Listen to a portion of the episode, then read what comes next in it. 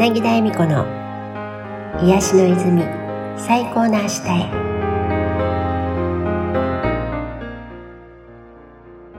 皆さんこんにちは柳田恵美子です。お聞きくださってありがとうございます。今回は誰かを信じられなくなった時どうしたらいいですか？とご質問をいただいたのでその話題から始まっています。どなたにも信じてたのにって裏切られたような気持ちになられたこときっとありますよね。それではお聞きください。あ、えっ、と、例えば、うん。じゃあ、例えば、あの、身近だから、うん、えっ、と、彼氏とか、えっ、と、親とか、うん、兄弟とか。のことを信頼できないって思ったら、うん、どうしますか、うん、これもさ、信頼できないっていうか、多分そこしか見てないんだよね。うん、この人、信頼ってもともと、それ信じれないだけだと思うんだよね。信頼とは違うんだよね、実は。信頼って、本当の信頼って何があってうんもうん。全体の一つの現れだっていうのが信頼なんだよね。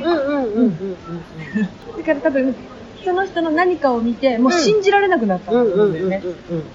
信じられない。信頼よりも信じられなくなっちゃったっていうことだと思うんだけど、そういう時さ、距離を置いてみるとかさ、結局、対人であっても、対物であっても、自分の中の問題だからね。ね。うん。なんだよね。ね。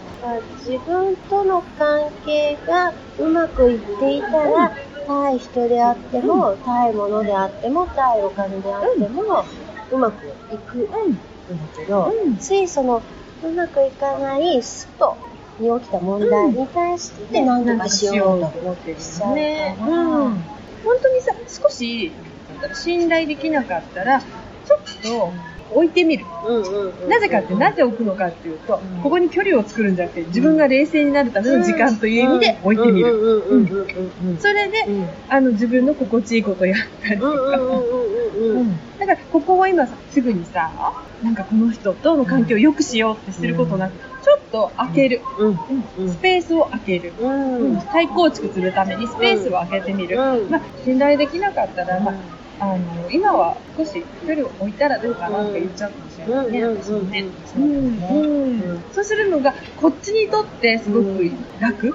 でもさ、なんか、内側を見てくださいね。あの、関係性の内側を見て、その人との関係もより良くなっていくためのっていうことを言ってしまうとさ、この人今さ、拒否してんのから、うん。そっちをさうん、でも困ってる状態の時にうん。余計なんとかしなきゃって走っていくよりも、うん。一旦落ち着いて少し距離を置いて、で、自分の本当にこう、好きなことをやってみたり、で、こっちがコンディションいい時って、うん。相手に何が起こってても、おおらかに物事が見れるんだよね。本当にね。だからこっちのコンディションで。うんうんうんまあまあって、そうするとさ広がるからさ、うん広がった見て、ああ、今はそういう現れが出てるんだなって、こう見れるわけさ。うんでも、え、どうしてどうしてどうしてなってる時には、うんうん信じられないってこう信じられないところ見てるな。う ん体って正直だね。だから体で出るよね。それこそ今日よく言葉に出ていた木を見て森を見ずになっちゃってる、そうだよね。そこね。だけにフォーカスして、見えなくなってしま。うんだからそういう時は自分の整えとくっていうね。うん自分を整えとくと自然と広がるじゃん、また呼吸も。問題だって思っていることが、まあ、問題だと思ったことが起きて、でそれを問題だって思っている状態でね、うん。そこに向き合っても、うん問題を解決しようしかない。うん。ね。ねだからこそ隙間を空け開けるるスペースを作ってあげる。断捨離。じゃないけど、うんうんうん。うん。スペース作るってね、うん。呼吸をするってことだよね、うんうんスペースって。うんなん。か、相手との間とか、あとゆっくり呼吸をするってことで体が整ってその間にだんだん自分のオージャスが光り輝いてくるから。うんでもそう思うとね、やっぱりまた、またこの話だ。こういう日常的に気持ちのいい波動が上がるものを毎日の中に自然に取り込めちゃうと、別に波動上げよって言わないで、何気に塩使ってたりとか、うん、あと、やっぱり体ってさ、老廃物を溜めていくわけじゃん。うん。この塩水飲むとすごいね、排泄が。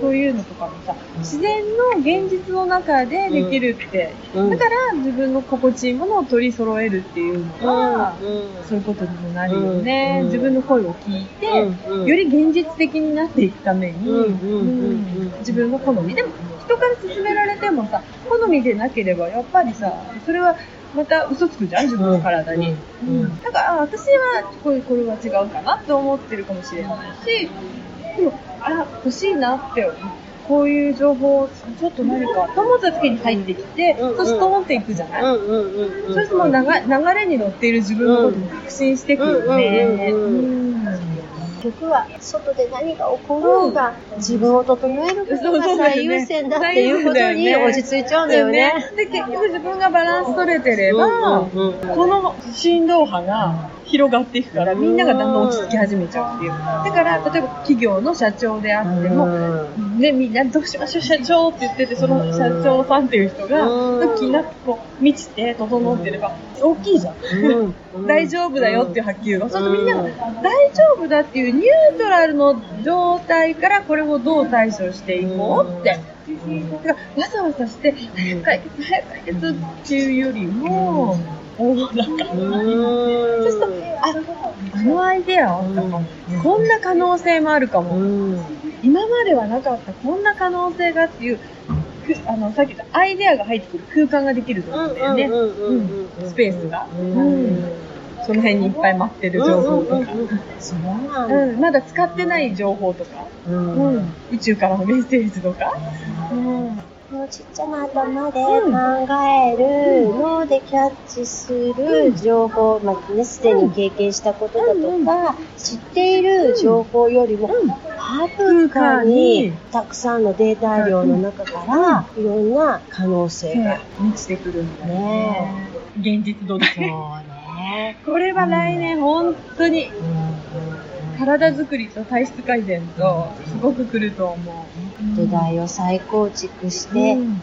整えて、ん。そして現実が。うん。習慣を変えていくっていうか、うん。結局日々のだもんね。お金がないとかって言って、そんなことない、ある、ある、あるって、みんなでいるときはある、あるってなってるけど、普段使うときになって、あ、ないじゃんとかって、もうさ、そどっちの意識を日々使ってるかっていうと、多分こっちを使ってんだよね。その何か聞いたり見たり、そういう人たちといるときはいいけど、それって、私のクライアントさんでも、私と喋っているときは、あ、もう私豊かだしって思えてるって言ってくれるんだけど、でさ、日常で買い物をすると、あって言って、今今まさに、彼女がやってくれたような状態に陥るんだって。だから多分さ、潜在的に、うん。あの、エミちゃんといるときは、エミちゃんのエネルギーで、うん。なんかね、一緒に包まれるから、そんな気がするんじゃない、でも、うんこここから出て、しばらくすると、この包まれてた部分から、ちょっとスペースができてるから、ね、で、一緒にいる間に、エミちゃんから浴びたエネルギーとともに、自分に落とし込めていけば、少しずつでも。それが少しずつでも落とし込めてれば日常にそれがちょっとずつ出てくるじゃない、なので、パワースポットのようなところであったりとか、ジョージャのようなパワースポットのような存在であるとかに。ちょこちょここう触れてもらうっていうのって絶対メリットはあるよね。ねえ、うだよね。その時に相手からもらおうみたいな意識というより、もう活用するっていう意識だよね。そうそうそうもらうっていうより活用だよね。やっぱり活用、私最近活用ってことよく言う。うんうんうん活用って生きるじゃん。うんうんうんうん。活用じゃん。うん。これ生きるってことはさ、うんみなげるから、さらにどんどん出てくるんですよ。みなげる。生き生きで。いかがでしたか？日々過ごしているといろんなことがあります。でも実はどんなことも自分が整ってさえいれば問題は起きないんです。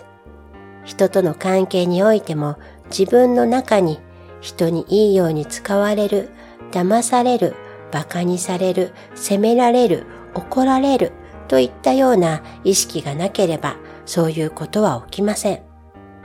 もしもそれらが起きているとしたら、まさにあなたの中に恐れの周波数があるからなんです。でも、恐れの周波数を手放して愛の周波数になっていれば、人が自分にどんな態度であろうが気になりません。また、そもそも愛の周波数でいるなら、自分が愛を引き寄せる磁石になっているので、愛を感じることがどんどん自分の周りに起きてきます。どんなに問題だと感じることも、実は外の何かや誰かが作り出していることではなくて、自分の中の問題なんです。だからこそ改善もできます。問題だと思うことが起きたなら、それを何とかしようとする前に自分を整えるんです。千穂ちゃんも言っていたように、問題だと思うことに向き合う前に、隙間を空けて呼吸をするんです。呼吸は命の力とも言われ、命の源になるものです。大きく深呼吸をして、あなたの体の隅々までキラキラ輝く生命エネルギーを行き届かせましょう。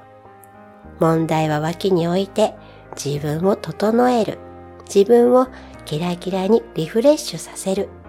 そうすると問題だと思っていたものもきっと問題じゃなくなっていくと思いますよ。それでは今日も最後までお聴きくださってありがとうございました。また来週お会いしましょう。